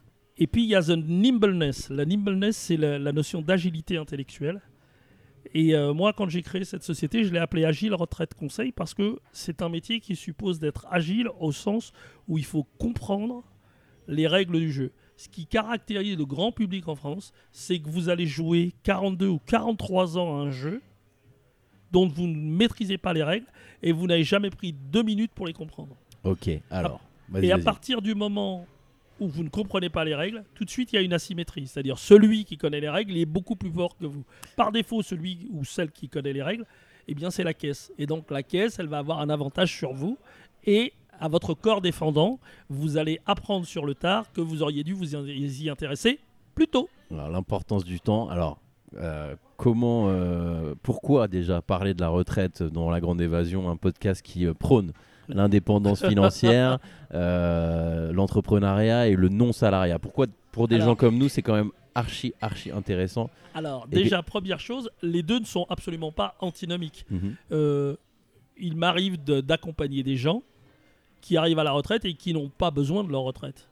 Alors, Ouais. pour, on va faire un peu de sémantique, ils n'ont pas besoin de leur pension de retraite. Pension de retraite. ouais. D'accord? Et ben ça, c'est l'idéal. Si quelqu'un a 50 000 euros de revenus qui tombent tous les mois et que sa retraite représente 5 000, et ben ça veut dire une chose. Un, ça veut dire qu'il a bien mené sa barque. Deux, ça veut dire qu'il est absolument pas dépendant de ses retraites. Ouais. Voilà, ça c'est la première chose. Deuxièmement, euh, partant du principe qu'il s'agit d'abord de définir ce qu'est une pension de retraite. Une pension de retraite, c'est un flux financier Ouais. ad vitam aeternam, mensuel, et, qui, et sur lesquels vous avez un droit de reversion sur une tête. D'accord. Donc, la retraite, c'est rien d'autre. C'est je vais un moment m'exonérer d'un travail que je dois produire. Et en contrepartie, je reçois une rémunération qui, dans un cas, s'appelle un salaire, par exemple, et dans l'autre cas, s'appellera une pension de retraite. Donc la pension de retraite, c'est un moment où vous allez avoir de l'argent qui va tomber sur votre compte, alors que vous n'avez plus besoin de travailler. Ok. Ça n'exclut pas la possibilité que vous puissiez continuer à travailler dans le cadre de ce qu'on appelle un cumul emploi-retraite. Cumul emploi-retraite. Ouais. Voilà. Donc maintenant, pourquoi nous nous existons? C'est que nous sommes partis d'un constat, c'est que 95% des gens qui demandent leur retraite en France ne perçoivent pas 100% de ce qui leur est dû. D'accord. Il y a un rapport de la Cour des comptes qui dit que en moyenne, chaque Français, chaque Français ne perçoit pas 170 euros net par mois qu'il devrait percevoir et qu'il ne perçoit pas. 170 euros, ça peut paraître peu ou beaucoup. Mais ça représente 2000 euros par an. Et il faut savoir que les Français sont le peuple avec l'Espagne où on vit le plus longtemps à la retraite. 78% des Français vivent 300 mois ou plus à la retraite. 300 fois euh, 2000 euros, ça fait 60 000 euros que vous n'auriez pas perçus. Et c'est notre raison d'être. D'accord. Donc Voilà. par où on commence Et euh, déjà, donc tu, on, on re- on revient rapidement sur euh, euh, ton expérience de gestionnaire de patrimoine. T'es passé de, de ça à ça ou j'oublie quelque chose? Non, non, je suis passé de ça à ça. En fait, j'ai choisi effectivement de me spécialiser. Et euh, dans les différents domaines où je pouvais intervenir, il y avait la retraite. Et donc, ça fait 12 ans que je ne fais que ça. Et cette volonté d'aller vers ce segment si spécifique, c'était d'abord euh, l'intuition qu'il y avait énormément de choses à faire. Et puis, dans le prolongement de ce qu'on disait à propos des différentes révol- et révolutions industrielles que nous avons connues, eh ben, ça a une conséquence, c'est que les gens ont des carrières de plus en plus éclatées. Exact. C'est-à-dire que dans la génération de nos parents, il, il y a- il arrivait très souvent que les gens aient 30, 35 ans de crèmerie. Aujourd'hui, vous avez dans notre génération des gens qui vont avoir souvent plus de 10 employeurs majeurs dans leur carrière et souvent 3 4 statuts différents. C'est-à-dire je commence, je suis salarié et puis après je deviens consultant et puis après j'enseigne et puis après je monte une boîte. Alors c'est jamais un problème sur le, sur le, le moment parce qu'on est toujours en train de vivre et quand on, par définition, quand on vit, tout va bien. Exactement. Mais Mais à un moment, à chaque aiguillage que vous allez euh, prendre, c'est-à-dire j'étais salarié hier et je deviens consultant, bah, en fait sans vous rendre compte, vous changez de statut et vous, donc vous changez de régime. Ouais. Et que là, il y a souvent des pertes de substance. Qu'est-ce que ça veut dire? Ça veut dire concrètement que par défaut, vous pouvez considérer qu'à ce moment-là, à ce nœud-là, il peut, pas toujours, mais il peut y avoir des anomalies dans votre carrière. D'accord. C'est-à-dire que la caisse ne comprenant pas exactement ce qui se passe dans votre carrière, eh bien, il y a une partie des informations qui peuvent lui échapper. Ok. Alors concrètement, parce que j'adore le concret, tu as, tu, quand ma mère est arrivée à l'âge de la retraite, Oui. euh, elle a eu une, une carrière écla- éclatée, comme tu Oui. l'as dit. Elle, elle a été à la fois employée, elle a été, euh, elle a été euh, indépendante, etc., etc. Euh, je pensais pas que c'était aussi compliqué, chronophage et problématique, Oui. surtout au niveau du temps et de l'énergie, de s'occuper d'un dossier de retraite. Oui. Donc c'est aussi comme ça qu'on s'est connus. Et, euh, et qu'est-ce que tu fais exactement pour ceux qui écoutent et qui veulent comprendre vraiment to the point? Alors, déjà, qu'est-ce que nous faisons? Nous faisons de l'expertise préparatoire à la retraite. Nous, on a déjà reconstitué un certain nombre de carrières et il y a toujours des anomalies. En moyenne, il y a six anomalies par carrière. Donc, la première chose que nous, nous allons faire, c'est de trouver ces anomalies. D'accord. Il y a deux types d'anomalies. Il y en a qui sont visibles.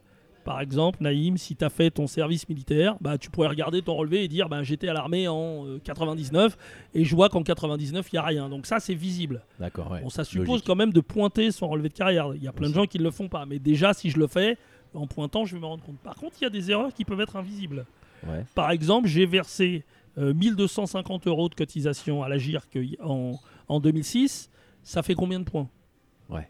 Et ça, Donc- ça n'apparaît, enfin, ça, Si, ça apparaît, mais apparaît. pas Mais si facilement, te- quoi. Mais si, même, l'information existe. Donc, imaginons Oui. qu'on te crédite X points, 229. Est-ce que c'est bien 229 Ouais. points que tu dois avoir? Ouais, ouais, ouais. Et donc, la plupart du temps, ce qui se passe, c'est que vous allez faire comme moi avec mes amendes. J'ai reçu récemment une amende où on me disait il y a 4 mois, tu étais garé au 15 boulevard euh, Rochefoucauld à Montreuil. Est-ce que vous savez où vous étiez garé il y a 4 mois? Non. Donc, qu'est-ce qu'on fait dans ce cas-là?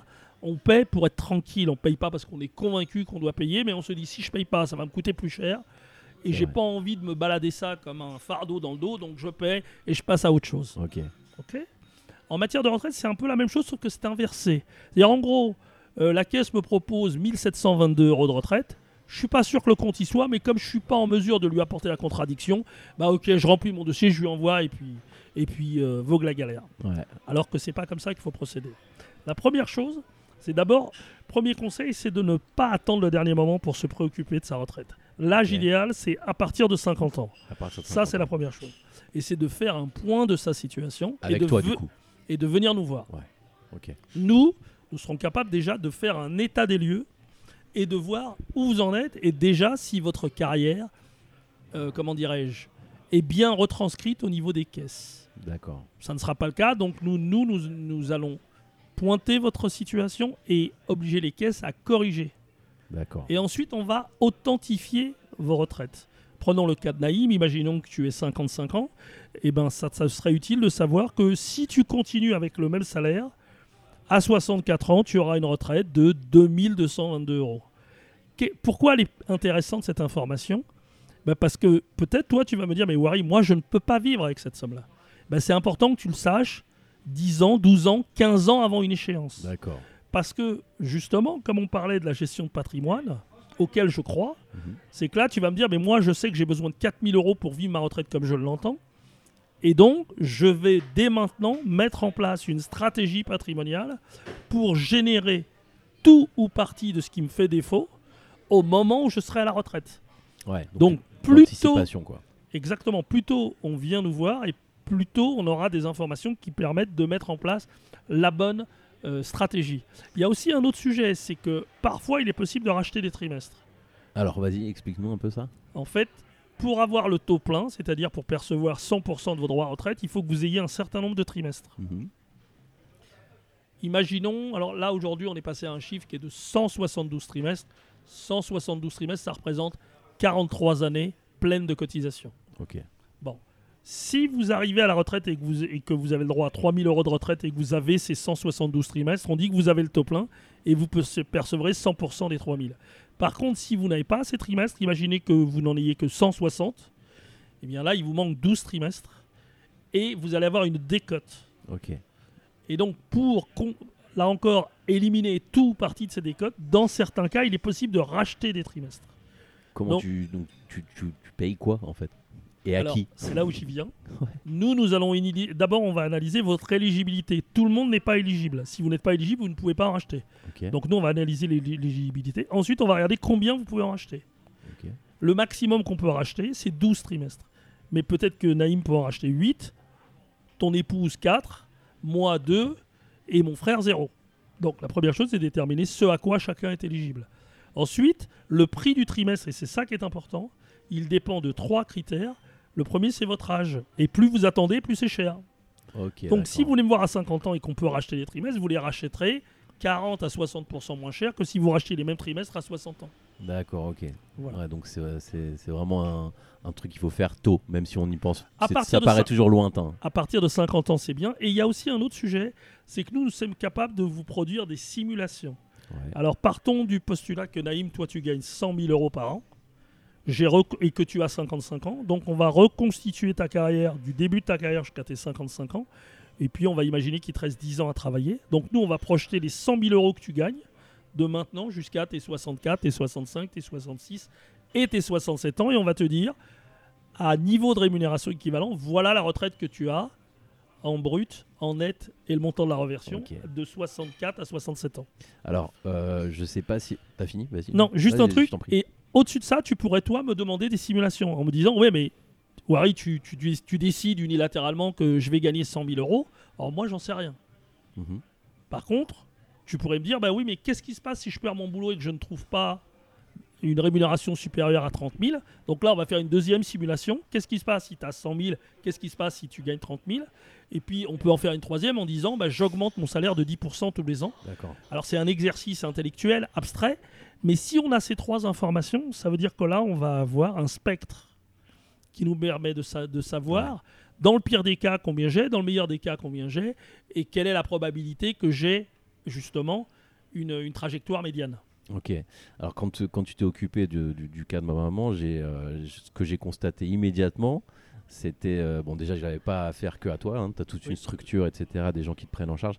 Mais, euh, mais, mais du côté de ma, de ma maman, j'ai, vraiment vu la différence sur. bah, elle était beaucoup plus sereine. Sentait beaucoup plus rassurée. C'est quelque chose que tu vois chez tes clients, ça? Alors, c'est la première chose que nous vendons. Les gens qui ne nous connaissent pas viennent chercher un ROI. Moi, je les mets dehors. Il y a Ouais. des gens qui me disent Oui, je suis prêt à payer 4000 balles si tu me garantis que je vais en avoir 10. Ouais. Au revoir, monsieur. La discussion s'arrête. Pourquoi? Parce que nous, nous sommes comme des chirurgiens. Si vous avez un enfant qui a une appendicite et que le chirurgien ouvre et qu'il voit que c'est une péritonite, vous voulez qu'il dise ah, je, bah, je m'en occupe pas parce que moi j'étais parti pour une appendicite ou vous dites écoute, t'as ouvert, quoi que tu trouves, tu traites. Nous, c'est la même chose. Logique. Tant que nous n'avons pas traité le cas de ta maman, mais de tous nos clients, nous ne savons pas ce que nous allons trouver.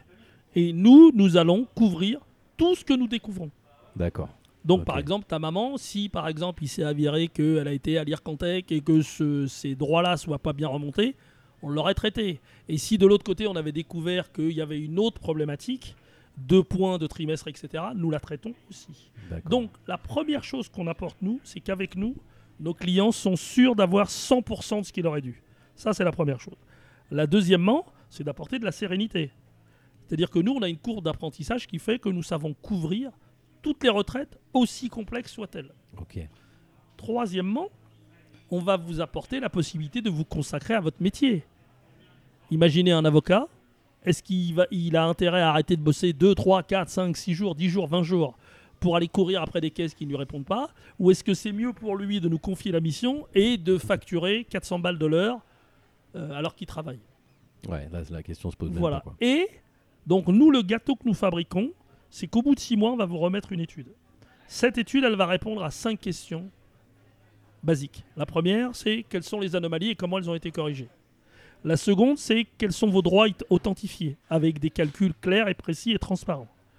Troisièmement, quelle est votre éligibilité à des leviers réglementaires d'optimisation, sachant que nous ne vendons aucun produit financier.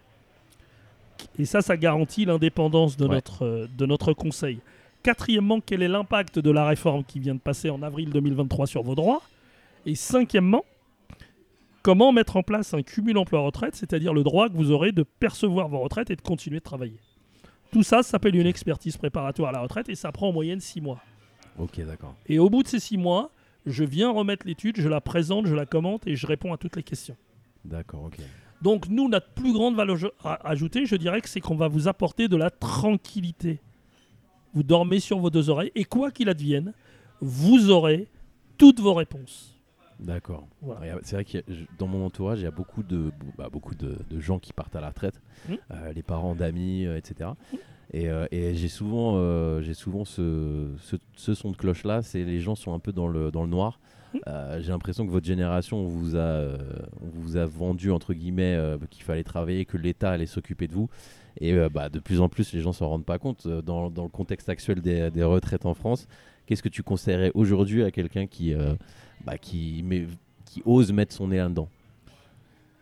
Euh, Alors, c'est un peu délicat de répondre à cette question parce que moi, ça fait 12 ans que je ne fais que ça et que j'apprends encore des choses. Ce qui caractérise le système de retraite français, c'est sa complexité. Il y a 209 caisses de retraite, 42 régimes, dont 37 régimes spéciaux. Donc rien que ça, je pourrais m'arrêter là et on voit déjà que c'est complexe. Ouais. Mais au-delà de ça, il faut savoir que vous avez des règles. Et puis dans chaque règle, vous avez une exception. Et dans chaque exception, vous avez l'exception de l'exception. Donc c'est un, gouffre, et dès que vous mettez la main là-dedans, et le drame, c'est que la plupart du temps, les gens vont se comparer à des siblings, alors semblables. Mhm. C'est-à-dire que en gros, ben, Naïm, il est né en 73, Ouais, et il a son pote de 73 qui a demandé sa retraite, et donc son pote va lui dire, mais non, mais tu t'as rien compris, moi j'ai déjà demandé ma retraite, et c'est comme ça. ah. Non. Non. Vous pouvez avoir quelqu'un qui, par exemple, euh, alors là aussi, anecdote pour anecdote, mon pote Gilles a quitté l'école à 16 ans pour devenir sertisseur. Il a un très beau métier, il Mhm. sertit les pierres. Ouais, ouais. Et moi, j'ai commencé à travailler, j'avais 24 ans. Le premier jour où moi j'ai travaillé, mon pote Gilles avait déjà 32 trimestres. Et pourtant, on est, on est né la même année. Ouais. Donc, nos fondamentaux sont pas du tout les mêmes. Tout, chaque, chaque, euh, chaque Voilà. personne, c'est un donc, monde. dès que vous comparez, vous avez déjà perdu, puisque même deux frères jumeaux n'ont pas la même carrière et n'auront pas la même retraite. Ouais. Donc ce qu'il faut comprendre, c'est d'abord sa propre spécificité. Donc d'abord, je dirais comprendre les règles de, ni- de- de niveau 1, c'est-à-dire les règles générales, et après de comprendre la singularité de son propre parcours et d'aller chercher les bonnes règles pour les appliquer à sa situation. En gros, c'est impossible. Ouais, Moi, je fais ça 8 heures par jour depuis 12 ans et j'apprends encore des choses. ouais. Donc, ce qui va se passer, c'est que. Alors, il m'est arrivé de rencontrer, pas souvent, mais ça m'est arrivé de rencontrer des gens qui s'étaient intéressés au sujet depuis longtemps. Soit pour des raisons professionnelles, notamment j'ai en tête un assureur. Donc, c'était un peu dans son métier, il avait eu l'intelligence de s'y intéresser. Et malgré tout, il nous a confié la mission. D'accord. Mais, par contre, quand je lui ai remis l'étude, il m'a vraiment challengé. Parce que j'ai vu qu'il avait compris, travaillé et qu'au moins, il avait the big picture, il avait les bons réflexes. Ensuite, si vous faites partie de gens moyens qui ont consacré leur vie à un métier quel qu'il soit, vous ne serez jamais des experts, de la même façon que je serai moi pas un expert de l'informatique ou de l'automobile, bien que je puisse comprendre comment ça fonctionne. Ouais. D'accord? Et là, le plus important, c'est d'être assisté, d'être accompagné par quelqu'un qui va vous apporter les bons conseils. Nous, qu'est-ce qu'on est? On est des GPS. D'accord? Imaginons qu'il existe 1000 chemins pour aller vers la meilleure retraite possible. Mhm. Nous, ce que nous savons, c'est que sur ces 1000 chemins, il n'y en a qu'un seul qui est le bon. Et de pas le prendre, ce serait perdre, de, perdre Donc- du temps. Et nous, on va être capable de vous dire, voilà, le meilleur, ch- le meilleur chemin, c'est celui-ci. Ouais. Et parfois, il m'arrive que des gens, ayant compris quel était le meilleur chemin, choisissent de ne pas le prendre. Mais ils Ah le ouais. font en toute connaissance de cause. Par Ouais. exemple, un médecin à qui j'explique que le meilleur scénario pour lui, c'est 67 ans, et qui me dit, mais oui, mais j'ai parfaitement compris, c'est très clair et je vous remercie, mais moi, j'arrêterai de bosser à 65 ans parce que je ne veux pas perdre ma vie à la gagner. C'est un choix, mais au moins, il sait ce à quoi il renonce, et il n'aura plus de problème, euh, notamment de perte de sommeil. Vous allez pour- comprendre pourquoi je dis ça. Parce qu'il nous arrive régulièrement d'avoir des gens de 70 ans, 75 ans qui nous rappellent pour dire euh, Je dors plus la nuit, je sais que je touche pas tout ce qui m'est dû. Est-ce que vous voulez bien reprendre la mission Et nous ne le faisons pas. Pourquoi? Pour quelle raison? C'est beaucoup trop long et beaucoup trop coûteux. D'accord. Donc, c'est euh, entre guillemets beaucoup plus facile d'apporter la contradiction à une caisse tant que vous n'avez pas liquidé vos droits. Ça devient extrêmement compliqué une fois que vous avez liquidé vos retraites. Pourquoi? Parce que déjà, du point de vue légal, vous avez dit à la caisse euh, donnez-moi mes retraites.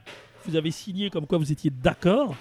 Et là, vous allez contester un Ouais. accord. Qu'on rentre dans des administrations. Bon, voilà. Et ça risque de prendre du temps et d'être coûteux.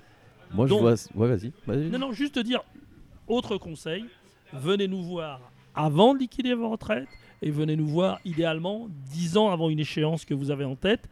Parce que même si votre étude était un peu plus longue, c'est-à-dire que si au lieu de durer 6 mois, elle dure 9 mois, si vous êtes loin du terme, ça n'a pas d'importance. Ouais. Par contre, si vous êtes à 2 mois, 3 mois, 4 mois, 5 mois de votre retraite, là, ça va vous enquiquiner et là, vous allez avoir un stress dont vous auriez pu vous passer. Je vois ça un petit peu comme, bah, je, je reformule ce que tu viens de dire, mais, euh, mais j'insiste quand même parce que c'est important.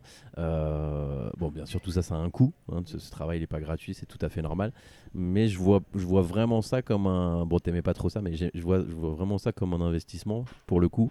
Euh, quelque chose que tu peux faire, oui, pour, parce que investir sur sa santé, sa tranquillité, c'est quand même important. Absolument. J'aime bien dire que parfois, par exemple, j'ai des clients qui me sont adressés par leur expert comptable ou qui me sont adressés par leur banquier Ouais. ou par leur assureur ou par le gestionnaire de patrimoine. Eh bien, de la même façon que quand vous allez voir votre médecin qui vous adresse à un cardiologue, vous n'en déduisez pas immédiatement que votre médecin est incompétent. Totalement. De la même façon, nous, on est sur un segment extrêmement pointu.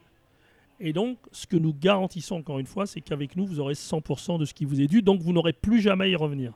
Il faut savoir qu'a priori, c'est au moins 300 mois de votre vie.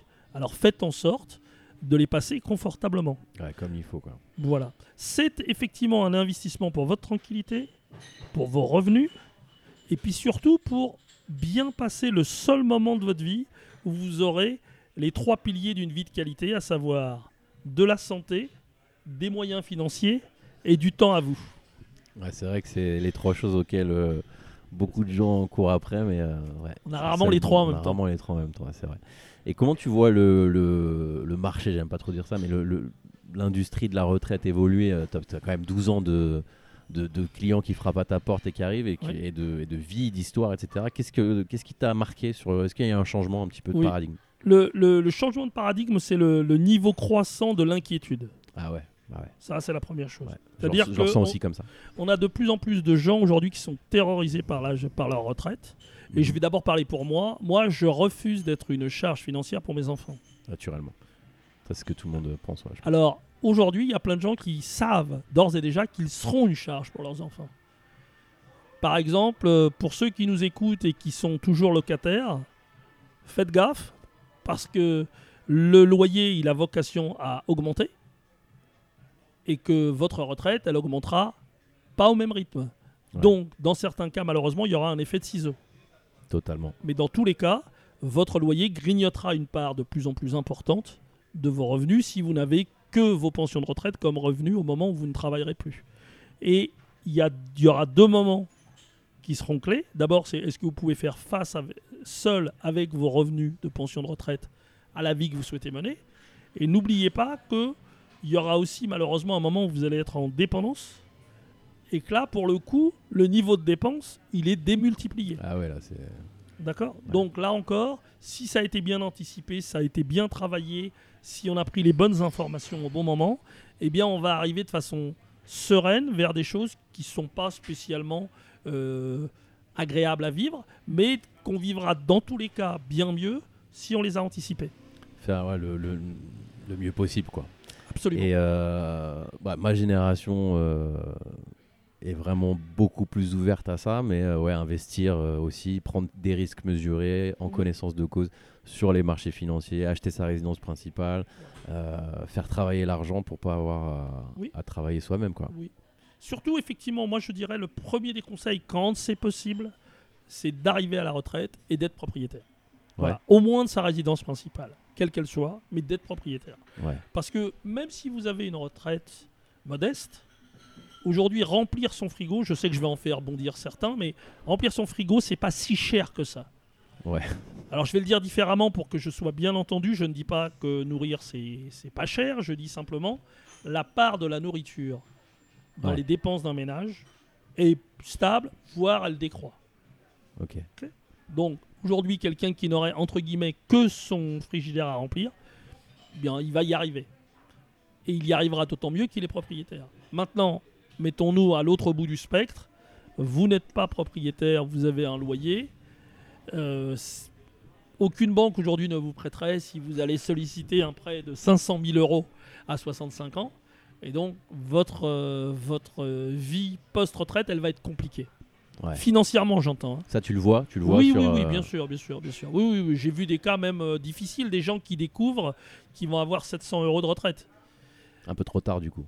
Alors non seulement trop tard, mais c'est surtout que comme ils ont été déformés par la communication, euh, à un moment où ils lisaient, ils entendaient partout que dans tous les cas, on avait au moins 1500 euros de retraite, Le fameux. d'accord? Mais ils n'ont pas écouté la fin des phrases. c'est euh, 1500 euros brut, donc plutôt 1200 euros, pour une carrière pleine, c'est-à-dire 43 ans. Taux plein, donc c'est bien ça. Voilà. Et avec, avec un niveau de rémunération au SMIC. Or là, mesdames qui nous écoutez, bah, malheureusement, la plus, vous êtes euh, entre guillemets victime du temps partagé. On vous impose par exemple des semaines à 22 heures, etc. Et bien donc vous allez moins cotiser et donc bah, ça divise d'autant, ça réduit d'autant les montants des futures pensions que vous aurez. Alors je vais, je vais faire mon sympathique aujourd'hui, c'est mon cadeau à, à Naïm et à tout son auditoire, c'est vous pouvez demander si vous êtes en temps euh, partiel à cotiser comme si vous étiez en taux plein et on ne peut pas vous le refuser. Ah, ça, je savais pas. Alors, explique-nous un peu ça. Bah, c'est simple, hein. en gros important. euh, je travaille euh, à mi-temps Ouais. et bien donc je peux demander à cotiser comme si j'étais en plein temps. Ah, Donc évidemment vous allez me dire bah, je gagne moins, oui tu gagnes moins, Mais mais tu te prépares des... des, des, euh, si ce n'est des jours qui chantent, en tout cas des jours qui ne déchantent pas. ok. Donc, euh, alors pour, pour euh, se connecter avec toi, je laisserai les liens, bien sûr, euh, même ton email si, si oui, oui, avec grand plaisir. sur, dans les show notes, donc les notes du show qui, sont, qui sont à côté du podcast. Si tu as d'autres choses, d'autres moyens pour te connecter, pour ces- Ouais, allez déjà jeter un, si- un, un coup d'œil sur notre site internet, donc agile-retraite.fr. Il y a déjà pas mal de conseils. Il y a aussi euh, toutes les possibilités que vous avez de nous, de nous contacter. Et puis, si vous venez après avoir écouté, euh, écouté ce, ce podcast, eh bien, pour remercier Naïm de sa confiance, vous aurez moins 5% sur le tarif de la prestation. Ok. voilà, bah, c'est mon petit cadeau. Donc, euh, simplement, il faudra préciser Naïm. C'était pas prévu, donc ouais, venez de la part de Naïm chez Agile Retraite directement pour d'abord être informé et après se tranquilliser pour, euh, pour ces choses qui sont quand même importantes, même si euh, à notre âge où nos parents n'y pensaient pas, etc. Mais euh, vu, la, vu les temps qui courent, ça reste important. Et un point que je souhaitais ajouter, c'est parmi tous les gens qui nous écoutent, s'il y a des gens qui sont ou qui ont été expatriés, alors là, c'est pas que vous pouvez nous contacter, c'est que vous devez nous contacter. Alors explique-nous pourquoi, ça serait important. Pourquoi? Parce que euh, par défaut, il y a une très forte euh, potentialité pour que vos périodes expatriées ne soient pas prises en compte et que donc vous ayez une décote très, euh, très importante du montant de vos pensions françaises. Si vous nous contactez sous certaines conditions, nous serons capables d'effacer tout ou partie de cette décote. Donc là, c'est particulièrement intéressant pour vous et euh, nous sommes capables de faire cela. Ok, très bien. Eh ben, on s'adresse, tu t'adresses au monde carrément. Le marché, c'est pas seulement la France. Donc, euh, Les Français du monde entier sont les du bienvenus. monde entier. Ok. Et aussi, et aussi les étrangers qui ont ou qui travaillent en France. qui travaillent en France. Ok. Donc si demain euh, t'as pas toute la planète qui te qui te contacte, tu me tu me fais signe. Wari, merci beaucoup pour le pour le temps que tu m'as accordé. C'était un vrai plaisir de t'avoir. J'ai juste une dernière question, à part si tu as quelque chose à dire à, à notre à notre auditoire, je t'en prie. Euh, la grande évasion pour toi, c'est quoi? Alors, ça m'inspire tout de suite euh, trois choses. La première, c'est évidemment euh, cette fameuse image de Steve McQueen qui est sur la moto. Je le vois très bien, en plus, c'est un acteur que j'adore et cette image est fabuleuse. Grand La classique. deuxième, c'est euh, on a demandé à des survivants des, des survivants des, des- des camps Mhm. comment ils avaient survécu à cet enfer-là. Et certains se portaient très bien. Et on a essayé de comprendre pourquoi il y en a qui, revenant de cet enfer-là, allaient bien. Ouais. Comment c'était possible. Et on s'est rendu compte que ceux qui allaient bien, c'était tous des gens qui avaient une très grande imagination.